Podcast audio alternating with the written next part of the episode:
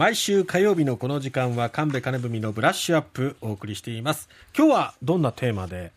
はいあの土曜日の朝日新聞デジタルに載っていたんですけども、はい。えー先週「えー、ヤジと民主主義」という本が出ました、えー北海道放送の報道部う同系ヤジ排除問題取材班著、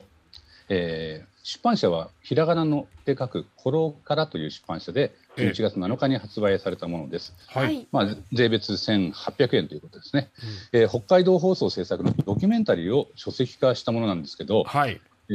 ー同系ヤジ問題っていうのはですねあの、せん。2019年7月に札幌で街頭演説する安倍晋三元首相に向けて、えー複数の聴衆が異議申し立てをしたときに警備していた北海道警がやあの、えー少なくとも9人の聴衆を強制的に排除したというのがニュースになったんですね。はい。これ見見ました？はい。見ましたしそしてその後の訴訟もまた注目されましたもんね、あそうですね、うん。ええ。でその経緯をですね私たちのニュースネットワークの仲間である北海道放送 HBC さんがええ。2020年に放送した「ええヤジと民主主義小さな自由が排除された先に」という作品がですねええギャラクシー賞などの大きなこう全国コンテストで次々に表彰されるということになったんですね。うんでこのテレビドキュメンタリーの本編はですね今も YouTube で無料公開されています。うんえー今朝見たら37万2600回余りの再生回数となっていました。えヤジと民主主義で検索すれば誰でもご覧になれますので、ぜひご覧いただけたらなと思います。YouTube です。で、えーこれラジオドキュメンタリーにもなっているので、ええその一部をお聞きください。札幌の皆様、そして北海道の皆様、こんにちは。自由民総裁の安倍晋三でございます。集まっていたのはおよそ1200人の聴衆高橋さんは4期16年。演説開始からわずか1分後安倍総理と道路を挟んでおよそ20メートル離れたところで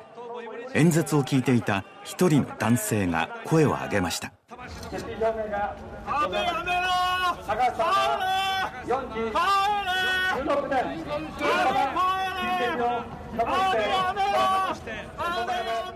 しかし男性は声を上げた直後周りにいた十数人の警察官に取り囲まれました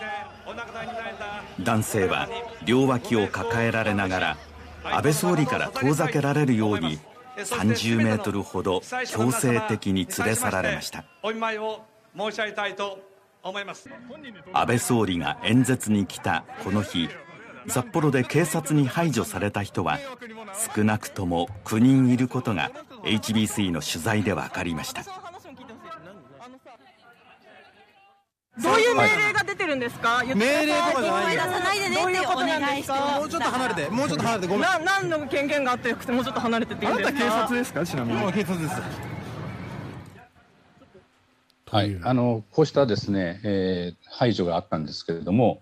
えープラカードを上げていただけで声も出していない人も排除されています。そのうちのあの2人がですね北海道を訴えて、えー2022年3月に、えー札幌地裁は北海道が88万円を賠償するようにという判決を出したんですね。え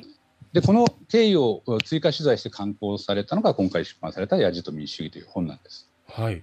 まあ、ところがあの判決からわずか4か月後に安倍さんが銃撃されて亡くなってしまったわけですね。で札幌地裁の判決の影響があったんではないかということを喋ってる方がテレビにも出てたんです。えでもですねこれはですねこの判決はあの要人を警護する問題と人権の問題とをですねしっかり分けて判断したのが特徴なんですね。え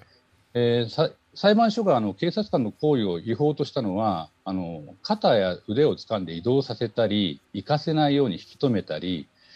えー1時間ずっと付きまとったりした行為のことを指しています。えうんで一方ですねあのちょっと苛立った一人がもう街宣車の方に向かって急に走り出した時には静止されているんですがこれは要人警護として適法と認めているんですね。うんつまりあの守るべき大切な人は守ってください。しかし、ヤジの排除は行き過ぎですよという基準を示した判決になっています。そしてあの裁判長は判決でですね、えー警察官らの行為は、えー表現行為が安倍総裁の街頭演説の場にそぐわないものと判断して表現行為そのものを制限してえーさ制限しようとしたものと推認せざるを得ませんとまで踏み込んでいたんです。まあ、ここでははっきりとお違法であるということが認定されています。うんまあ、そういう意味ではですねあの安倍さんが犠牲になった事件では警察は守れなかったという結果を招いたことの責任を問われて幹部が辞任したあ、まあ、やるべきことをやれなかったということになったわけですね。えでテロリストはあのテロの実行が目的ですから普通は自ら声を上げて目立って接近してくることはないですね。えまあ、山上容疑者もそうでしたけども、